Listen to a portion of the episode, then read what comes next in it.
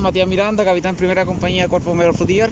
Matías, ¿cuál es la emergencia que se registra aquí en la ruta? Mira, al llegar se trataba de colisión de dos vehículos menores con cuatro lesionados. Trabajó en el lugar Cuerpo Mero Frutillar, más SAMU y va a ser mucho hospital de Frutillar. ¿Cuál es el trabajo que ustedes debieron realizar como bomberos? Solamente atención médica a los pacientes que se encontraban en el lugar fuera del vehículo. Perfecto, no hay víctimas fatales hasta este minuto y solo cuatro lesionados. Cuatro lesionados, al parecer derivados a hospital de Frutillar y Puerto Montt. Muchas gracias, Matías. Buenas Muchas tardes. gracias, Walter. Chao, chao.